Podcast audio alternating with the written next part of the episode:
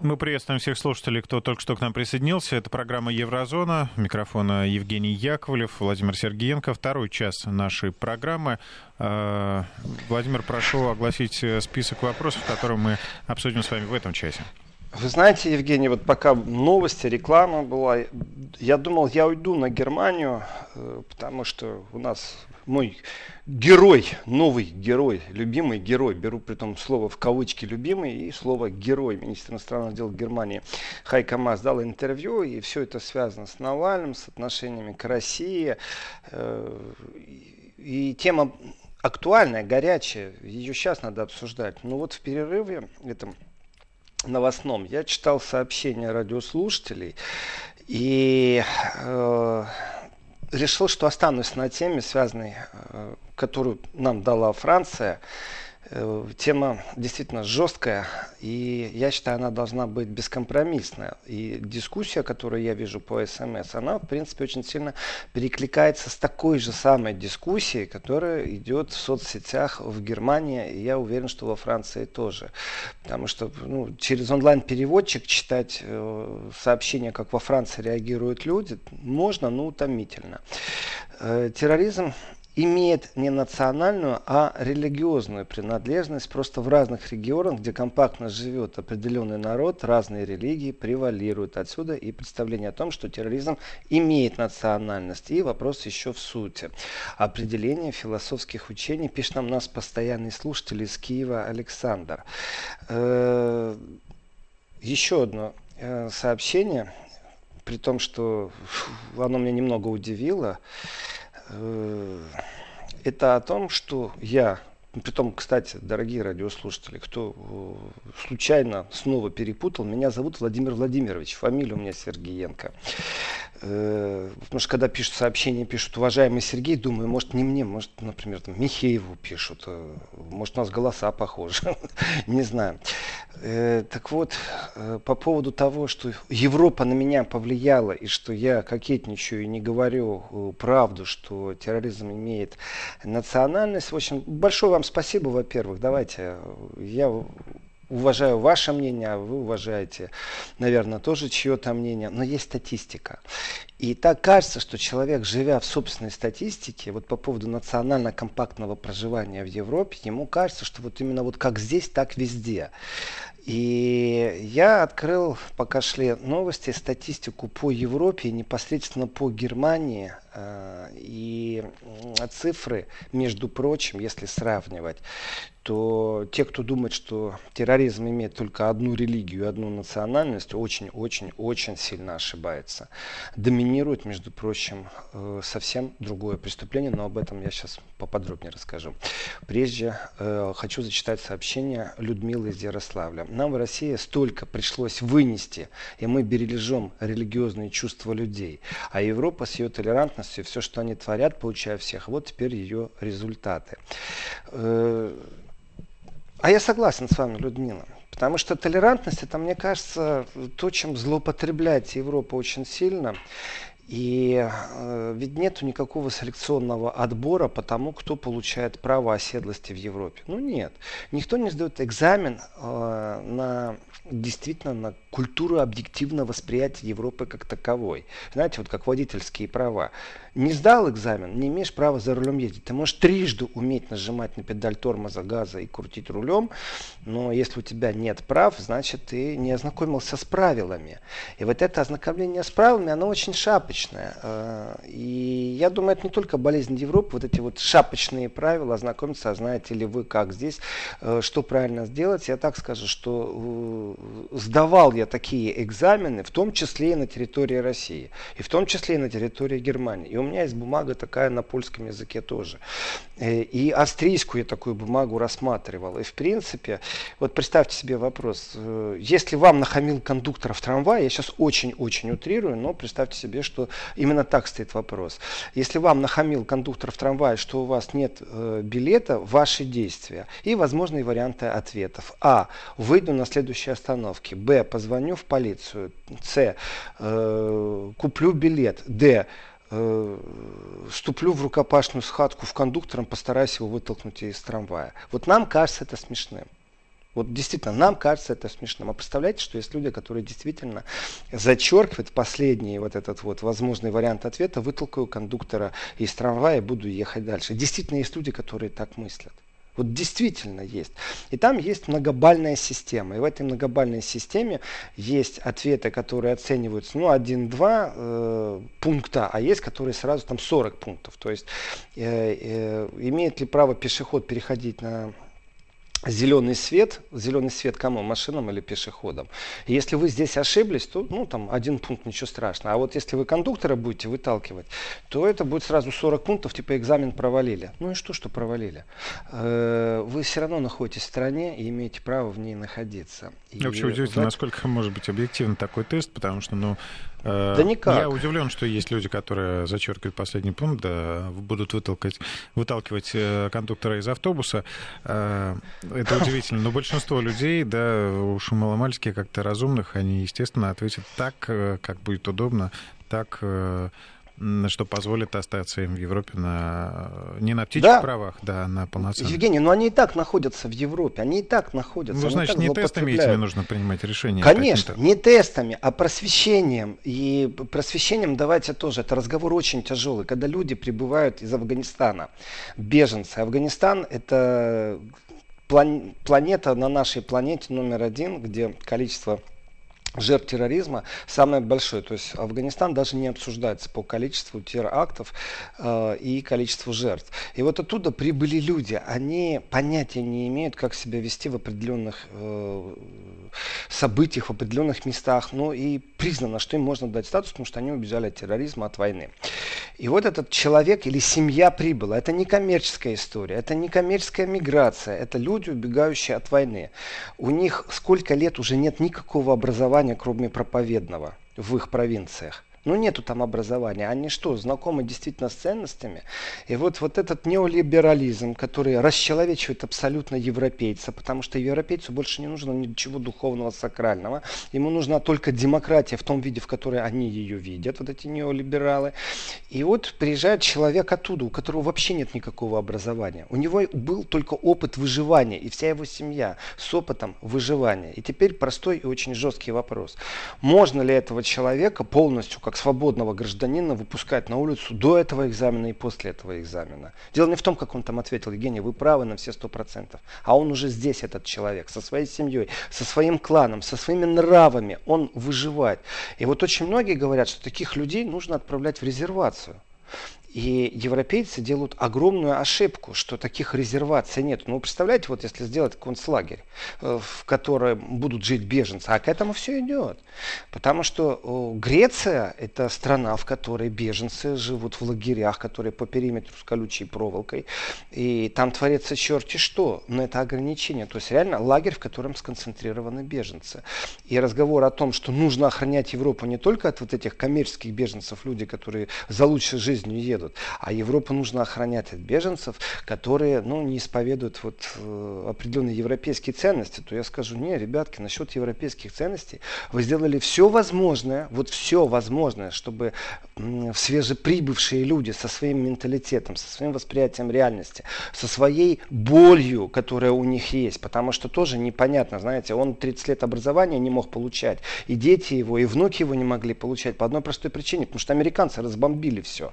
Это иракские, например, беженцы вместе с англичанами. Кто несет ответственность?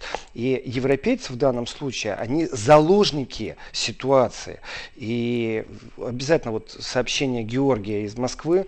Не слишком ли мы упрощаем? Такие карикатуры призывают верующих к джихаду. Это самый настоящий терроризм. Это подстрекательство террору, это подстрекательство к войне. Вверху тоже было сообщение, э, в котором э, примерно такая же оценка ситуации, что это как подстрекательство к самоубийству есть, э, вот здесь примерно то же самое, что это подстрекательство к э, джихаду. Э, давайте вот с этой точки. Это очень важно э, сейчас осознать, что когда экзамен сдает свежеприбывший человек на причастность к ценностям государства, в которое он прибыл, и нам кажется глупые вопросы, на самом деле э, тех, кто их составлял, не такой уж и глупец. Потому что действительно некоторые отвечают, что надо вытолкнуть кондуктора. Ну, представьте себе автобус без крыши, э, точнее с крышей, но на которой сидят огромное количество людей, дверей нет, окон нет, везде сидят люди, все с мешками, и вдруг кондуктор в таком автобусе будет там что-то тебе говорить. Да он привык ездить в этих автобусах. Северная Африка, Афганистан. Он не понимает, что разговор идет совсем о другом автобусе о городском транспорте. То есть у него совсем другое восприятие. И если кондуктор начинает слишком себя неправильно вести, он себе представляет своего местного, там, афганского или ливанского кондуктора, который начинает кричать, угрожать, понимаете, э, очень по-восточному, как на базаре, махать руками, очень агрессивный, то его надо выбросить, понимаете. И у них это нормально. И его спрашивают, он нормально отвечает. То есть это абсолютно не шутка, это правдивая история, то, что я рассказываю. Ну вот вы задаете вопрос, уважаемые радиослушатели, потому что говорит не один. Это вот мнение радиослушателей есть, что не слишком ли мы упрощаем, что это поджигательство, э, как вот сравнить... Э, к суициду. А вот у меня вопрос, а почему нету экзамена для журналистов? А, на предмет поляризации общества, а также разжигания религиозной вражды, а также о том, что они могут задеть чувства верующих. Если журналисты не должны проходить такой экзамен, то, может быть, э, как только человек получил статус шеф-редактора медийного издания и имеет лицензию на издательскую деятельность, как журнал, то он, может быть, должен нести ответственность, как директор несет ответственность за любое общество с ограниченной ответственностью. В случае, если он взял кредит денежный и не отдает, то это уголовная ответственность. И рассматривается как мошенничество. Если директор общества с органической а, а, ООО с ограниченной ответственностью э, не платят налоги, то тоже это ответственность, потому что он э, злоупотребляет доверием государства. Э, и налоги проговоренная вещь. Так вот, э, медийное издание злоупотребляет читательским доверием. И здесь считается, э, что ну как бы все на совести шеф-редактора. Нет, я не согласен с этим. И в принципе такой экзамен, конечно же, не ведут. Это утопия, это невозможно чтобы такой экзамен ввели. Но, в принципе, государство может вести ответственность, по которой можно обратиться в суд и не просто там штраф или изъять э, ну, вот то, что разжигает или оскорбляет, а, в принципе, должен кто-то нести ответственность. И в этом отношении, конечно, законы разные у стран,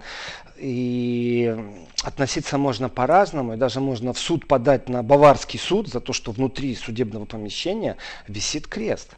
Потому что Бавария в основном католическая, и вновь прибывшие беженцы, которые уже смогли получить образование на территории Баварии, они выросли, они познакомились с правилами, с законами, у их дети получили уже юридическое образование, и они говорят, подождите, подождите, а у нас светское государство, почему внутри судебного зала есть принадлежность к религии? Почему распятый Иисус внутри судебного зала? Вынесите, вы оскорбляете государство, и они идут абсолютно правовым путем. Но в этот момент э, вопрос о том, где национальная традиция, традиционно, при том, что Бавария действительно сохранила за собой вот свою традиционность, свой национальный фольклор, и только Бавария сохранила это на территории Германии. Все остальные, знаете, так, ну, никак, если честно. И, э, и в этот бы момент сказать, суд не будет рассматривать, потому что это закреплено в основном законе как национально-традиционное. Точка. Нет, они больны вот этой толерантностью, и именно на этой болезненной толерантности выстраивает свежеприбывший образованный юрист свою линию и говорит, заберите, заберите это распятие. И, и во Франции разговоры были о том, что крест нельзя носить, а, потому что это может тоже кого-то обидеть. Откуда это все пошло? Потому что заигрались в эту толерантность, потому что вместо того, чтобы государство на себя взяло функцию защиты тех, кого могут оскорбить, государство вместо этого играется вот этот вот псевдонеолиберализм, по-другому никак не могу сказать. И тем, кто скептически относится и думает, что э, терроризм, который э, мусульманский, что он преобладает, то э, давайте обратимся к статистике. К сожалению, это очень печальная статистика. И э, терроризм делится. Вот есть у меня, я открыл, пока вот новости читал, радиослушатели слушали, я вот читал вот эту вот статистику, связанную с терроризмом. И э, религиозно мотивированный терроризм, например, джихадистский, этнонациональный, сепаратистский терроризм, который не имеет отношения к религии, но он является этнонациональным терроризмом. И это оценки, которые правовые. Это не так, что мы с вами решили, что это терроризм. Нет, вот именно этому преступлению дан э, статус терроризма левоидеологические и анархистские э, террористические акты, которые в Европе были, правоидеологический терроризм и единичные случаи, связанные с терроризмом. Э, в том числе существует и фармакологический терроризм. И даже такой существует, когда э, атакуют фармаконцерны или э, их э, где-то там далеко существующие поля, на которых растет мак, и почему-то эти поля охраняют странно, например, солдаты Бундесфера. Ну, то есть есть странности на этой планете. Так вот, они боятся назвать это другим терроризмом, они назвали его единичные случаи фармотерроризма. Так вот, да, если мы говорим об Афганистане, то там, конечно, на религиозной почве, но я не считаю, что это совсем так. Там есть и именно государственный или антигосударственный терроризм, который привязывают к к мусульманству. Но ведь очень важный момент. Ведь э, Европа это не Афганистан. И в Европе, когда начинают говорить о зашкаливающем терроризме, то, чего боятся говорить, как расценивать покушение на депутата от альтернативы для Германии со стороны анархистов, которые себя считают лево радикально настроенными, то есть они, знаете, настоящие большевики, ну, в другом смысле слова, то есть революционеры такие. Это абсолютно лево ориентируемый терроризм. И так кажется, в том числе тем, кто настаивает на том, что вот зашкаливающий терроризм именно мусульманский, по статистике, на территории Германии э, преобладает как раз левоориентированный терроризм. Почему? Потому что существует определенная статистика нападения на людей, э, причинения ущерба. Коктейль Молотова, если бросили в сторону э, бюро, в котором заседает по некоторым э, там, понятиям правая или ультраправая партия, это терроризм терроризм или нет, если коктейль Молотова полетел в это бюро? Если машину подожгли коктейля Молотона, на которой э, ездит э, политик э, консервативный, очень консервативный, ну, может быть, на грани фола, у него были даже высказывания, э, то это левоориентируемый терроризм. Но я вас больше удивлю, я вам больше скажу, э, с точки зрения Украины, с точки зрения Украины, которая выступает в Совете Европы, в парламентской ассамблее Совета Европы, которая э, своих послов заточила именно на такой разговор при абсолютном попустительстве вот этих неолиберальных, толерантных политиков Запада. Они считают практически всех, кто охраняет Донбасс, тоже террористами. Вы никогда об этом не задумывались? Так вот, по их статистике у них вообще нет мусульманского терроризма. У них зашкаливающий пророссийский терроризм со стороны непризнанных признанных республик Донецка и Луганска. Понимаете? Так что э, восприятие, что оно здесь сейчас и вот так является какой-то акцентирующей, доминирующей, религиозно э, созданной волной терроризма, это не так есть. Это абсолютно не так есть. И по цифрам я посмотрел, да, действительно, Афганистан является самой горячей точкой на планете.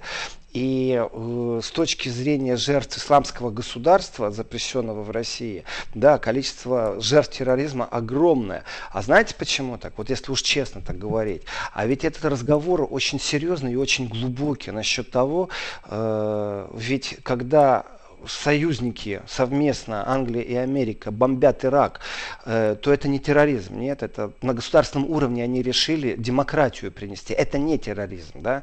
И количество э, мирных жителей это жертвы не терроризма, а борьбы за демократию. Э, так что давайте, статистика вещь очень жесткая и жестокая, беспощадная. В данном случае, конечно, мы оттолкнулись от э, того, что произошло в пригороде Парижа, Конфлан Сент-Онорин. И, знаете, хотелось бы, чтобы меньше было таких трагедий. И чтобы тема терроризма ушла, из, а также вот любого напряжения, ну, ушла из нашей повестки, но она не уйдет. Вот просто не уйдет. Не буду я зачитывать сообщения из Ярославля э, по идентификации Навального по его идеологической э, принадлежности. Вот. Но я вам скажу так, что меня атакуют немцы и говорят, если Меркель посетила Навального в больнице, то тем самым она выразила симпатию определенным настроением а, в Российской Федерации и пробует теперь отмыться, что это оппозиционные настроения, забывая определенные высказывания Навального. И атакуют очень сильно. Э, давайте уходим с темы терроризма. Я считаю, что лента активная. И разговор о том, у кого больше толерантности, не знаю, вот нужна ли вообще эта толерантность э, в том, ну, непотребном виде, в котором мне навязывают какую-то непонятную терпимость ко всему, э, к чему я должен иметь, если это разрешено. И наоборот, нетерпимость, если мне указали на эту нетерпимость. И действительно, европейцы заиграли. Вот Наталья нам пишет из Москвы по поводу, э, вот в России, я пропускаю все сообщения, нацизм ненавидим. Да, а в Европе они с ним заигрывают. А в Европе они с ним заигрывают. И они делают вид, что они его не видят иногда. Поэтому и появились в Европе э, террористическое подполье.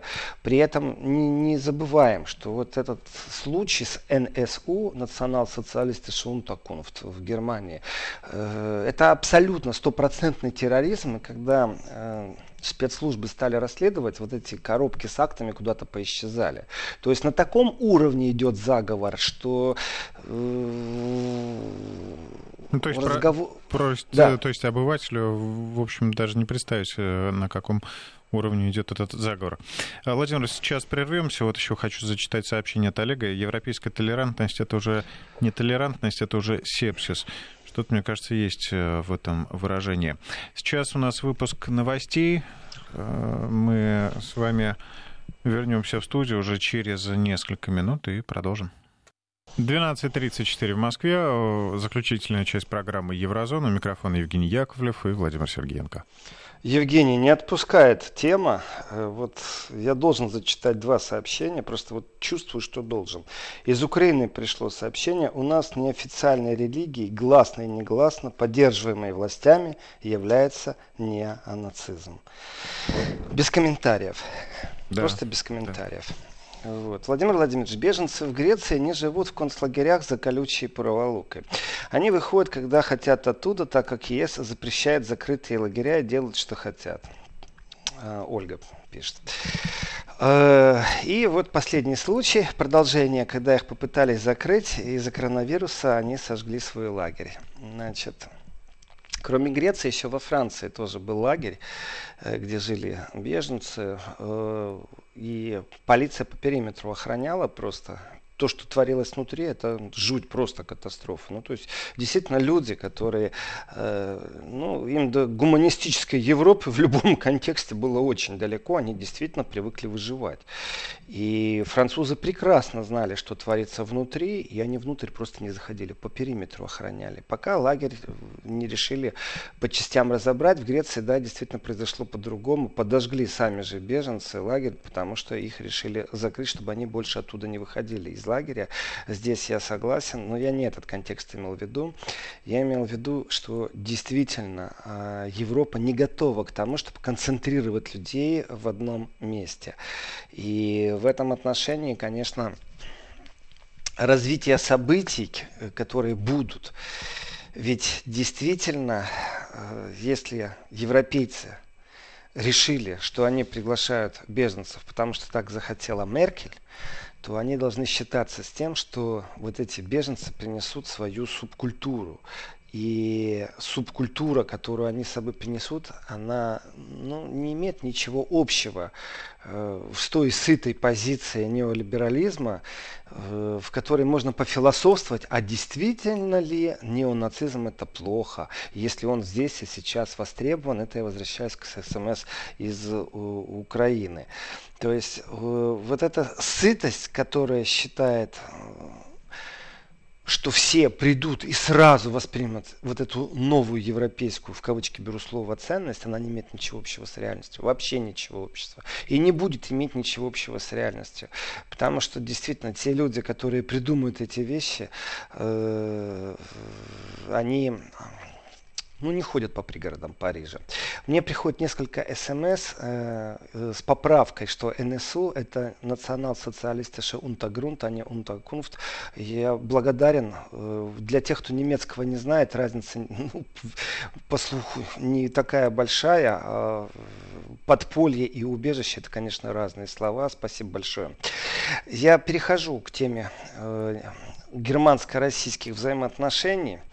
И вот этот вот новый герой, который появился э, в Германии, министр иностранных дел Хайка Мас, э, вот действительно я настаиваю. Он на завтрак ел что-то не то.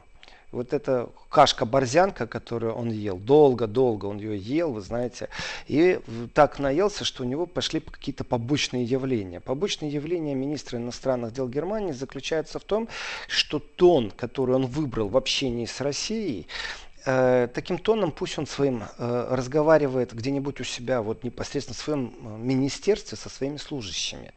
Э, если они ему разрешат, конечно. Э, потому что не только менторский, не только надменно-снобский, не только э, вот этот вот поучительно-либеральный, нет, нет, нет. Это все, знаете, как-то, как, вот с меня, как с гуся вода, да, общайся как хочешь, меня твой тон не интересует. Нет. Тон министра иностранных дел в дипломатическом смысле слова перешагнул, я считаю, все рамки допустимого по одной простой причине. Потому что я считаю, считаю, это мое глубокое убеждение, это мое личное мнение, что Хайка Мас врет. И сознательно врет. Потому что он убивает очень многих зайцев со своей ложью. И ложь заключается вот в чем. Претензия, которую выставили России, выставили, скажем так, медийно, профессионально, дипломатически бездарно. Потому что, э, в принципе, я считаю, поймали уже Хайка Масса на том, что он говорит неправду, очень просто. Э, всего лишь, я об этом вел программу, подробно рассказывал, всего лишь запрос депутатов, в котором стоит, почему полиция прокуратура и земля Германии не содействует России в расследовании Навального. И там стоит черно по белому ответ э, берлинского правительства, что это находится в ведомости Министерства юстиции и Министерства иностранных дел. То есть запросы из России по содействию в расследовании дела Навального, в том числе находится в Министерстве иностранных дел. Э, соответственно, претензия России, что Россия не хочет расследовать, которую выдвигал Хайка Мас, я считаю, что это абсолютная ложь, при этом сознательная, э, которую он э, включил на мощность, на большие обороты по одной простой причине – Министерство иностранных дел Германии, возглавляемое Хайко Массос, со всеми амбициями, начиная от того, чтобы получить право вето в Совете Безопасности э, ООН и заканчивая попыткой где-то что-то сделать. Вопросов очень много. Э, германцы э, вот во главе, я имею в виду сейчас, конечно же, Министерство иностранных дел, во главе с Хайкомасом добились каких-то успехов где-то, куда они засовывали свой нос. Ну, начнем очень просто. Начнем с Украины. Как там дела э, переговорные в Минске? Что Германия сделала для того, чтобы была какая-нибудь позиция, э, которая бы хотя бы приблизила на шаг мир на украинской территории? Ну, хотя бы на шаг. Ноль полный ноль, полная бездарность. Не так давно Хайкамас решил быть посредником между Грецией и Турцией в газовой войне Средиземноморья. Э, э, эффективность его абсолютно ноль ничего он не добился. И тут, представляете, у Хайка Масса появляется новое хобби. Он теперь занимается блогерами э, из России очень усиленно. И он нашел новый конек, чтобы выглядеть достойно. У него клевые, козырные, э, дорогие рубашки. Он всегда с иголочки одет. Э, такой эффективный в этом отношении представитель Европы. И так бывает, знаете, вот очень много анекдотов про блондинок. Мол, красиво выглядит, а мозгов ноль. А вот про дипломатов высшего уровня такие анекдоты ходят только в оппозиционных кругах. И я абсолютно спокойно все это говорю по многим причинам, потому что Хайка Мас получил, кстати, по сусалам и от своих коллег. И достаточно много политиков в Германии говорят о том, что в принципе его поведение ну, не соответствует реальности э, проблем и его некоторые шаги не просто не продуманные, а им стыдно, что у них глава МИДа вот такой. Но это оппозиционная типичная э, штука тоже, знаете, там поругать того, кто у власти, рассказать о том, что он плохо все делает. Но вопрос в другом. Вы знаете, я могу долго говорить о его промахах. У меня он сейчас, вот его деятельность, не он лично. Он лично, вот я же говорю, рубашки красивые. А вот что касается его деятельности, э, у меня симпатии абсолютно не вызывает, потому что риторика, которой прибег э, министр министр иностранных дел Германии, я считаю, она недопустима на дипломатическом уровне, но она четко была запрограммирована. Он четко шел к двум вещам. Личный пиар, ну, потому что все бездарно, а здесь, вы знаете, ну, можно же попиариться, дело-то святое, э, спасти оппозиционера из России, притом э, еще до того, как вообще возможно было прочитать отчет из немецкой разведки, уже сделать заявление о том, что там причастна Россия, Россия обязана. То есть, ну, всю эту риторику, я думаю, неоднократно наши радиослушатели слушают, даже повторять не хочется. Э, ну вот, э, как же быть нам? Давайте так, уходим от личности Хайкамаса, нравится, не нравится. А вот как быть таким министром иностранных дел? Вот как быть с Германией?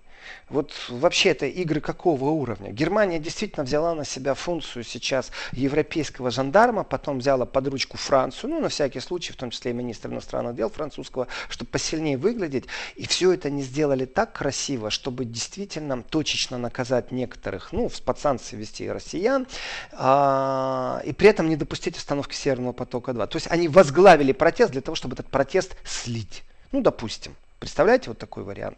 Но это все-таки попахивает конспирологией. Я исхожу из того, что если человек, глава Министерство иностранных дел государства что-то говорит, то там не до конспирологии. Там есть факты. Он прекрасно знает инструменты демократии, запросы депутатов, э, что и как в будущем будет происходить с Хайкамасом, оставлен на совести немцев и немецкого парламента. Но вот очень многие, я думаю, и радиослушатели, и уважаемые радиослушатели, и поверьте мне, граждане Германии, простые граждане, которые понимают, что происходит, скажем так, интеллектуальный слой э, не запропагандированных, не зомбированных немцев, не то чтобы которые там, знаете, с большой симпатией, любовью относятся к России, а которые переживают за свою страну, в Владимир, первую очередь, за короткая Германию. пауза Да. на секунду. Вести ФМ. И э, вот простые люди тоже говорят, что же он творит, вот этот Хайка Мас, министр иностранных дел, Э, кто же его может остановить и как его может остановить? И вот созрел уже момент, когда стали понимать практически все, что что-то не то происходит.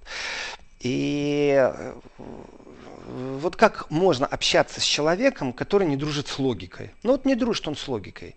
Может, помните, такой яролаж был, почему они не пересекаются? Да потому что они параллельные, э, две линии. И там э, герои вот этого короткого фильма чертили линии параллельные, которые не пересекаются.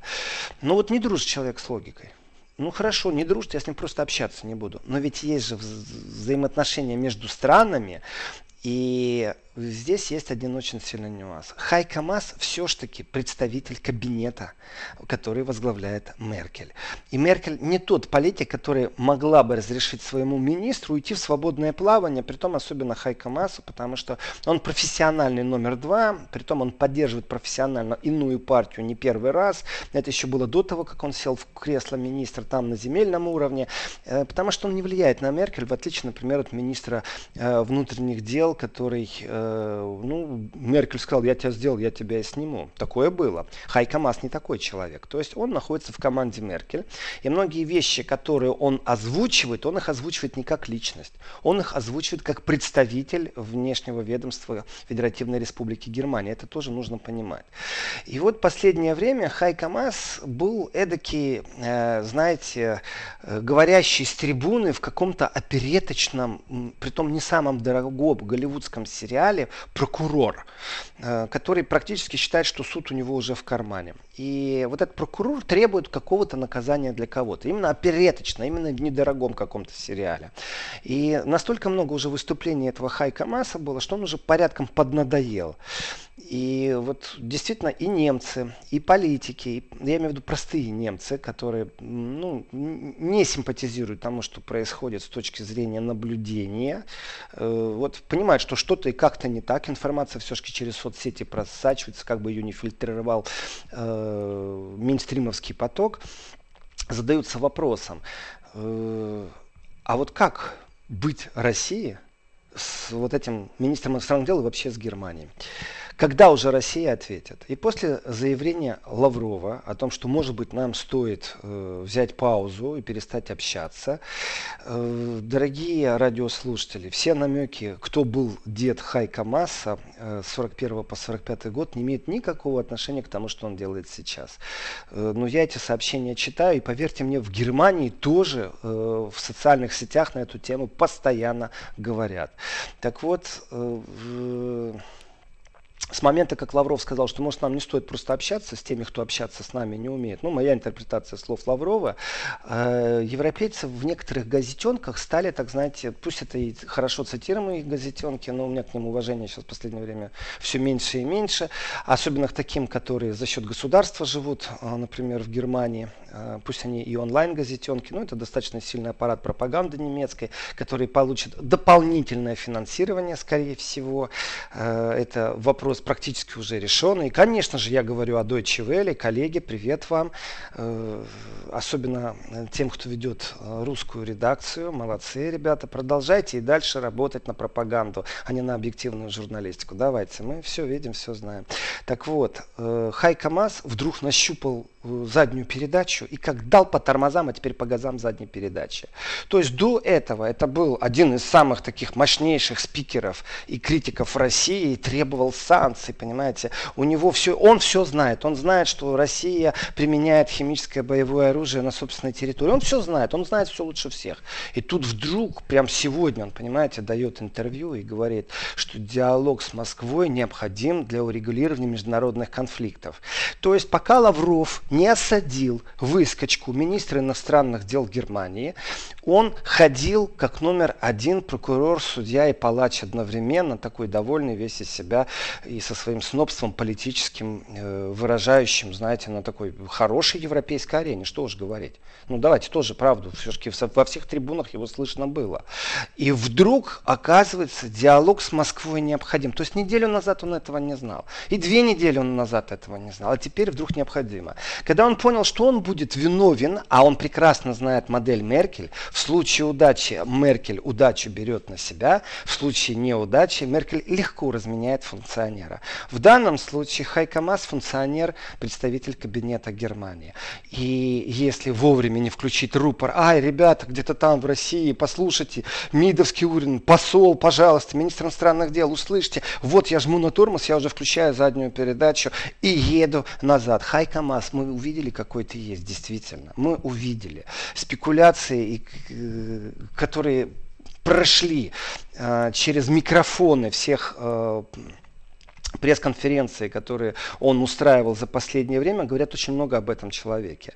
Но еще раз, он не является индивидуалистом, который сам полностью распоряжается внешней политикой Германии.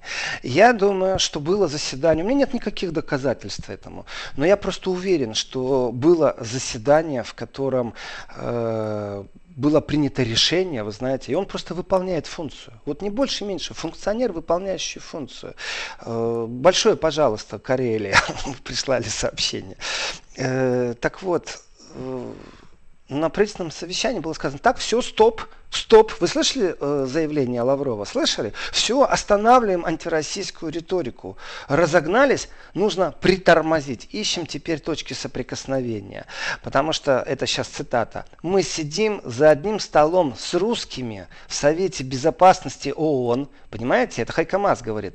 Понимаете, куда он примазывается? Где Германия, а где Россия в Совете Безопасности ООН? То, что Германия временно там сидит в Совете Безопасности, даже иногда председательствует. Э, это да. Но понимаете, кому он примазывается? Так что мы сидим за одним столом с русскими в Совете Безопасности. На берлинском процессе по урегулированию в Ливии и по вопросу об Украине. На всех этих форумах речь идет о прекращении войн. Это говорит Хайка Маск. Сегодня он это сказал. Боже, потрясающая откровенность. А вчера он этого не знал, да? И позавчера он этого не знал. Но я разделяю абсолютно разные вещи. Конечно, он прекрасно знал, он, конечно, он знает, что с Россией дальше работать надо. Покричал, э, повыпендривался по-политически. Э, без России никак, это понятно. Э, попижонился, я бы сказал, еще политически. Дело не в этом. Э, это разные вещи, и преступление, которое было совершено по отношению к Навальному, не имеет никакого отношения к внешней политике Германии буквально еще месяц назад. А сегодня это преступление э, без ни, никакой нулевой доказательной базы, с воровством вещественных доказательств э, из России, э, с доставкой в Германию, с обвинением стороны России, говорит не о том, что без России никак, а говорит У нас минута, Владимир. Говорит о том, что Хайка Мас абсолютно сознательно создавал русофобскую, антироссийскую риторику. Ему нужен был только повод. И этот повод ему дал Навальный. Вот так вот э, на сегодня я и закончу. Абсолютно сознательное действие министра иностранных дел Германии, который получил сейчас отмашку, что нужно вспомнить о том, что с Россией работаем вместе. До завтра, дорогие радиослушатели. Спасибо, Ладно. Владимир. Еврозона вернется в эфир уже завтра в 11 часов. Будем вас ждать. Счастливо.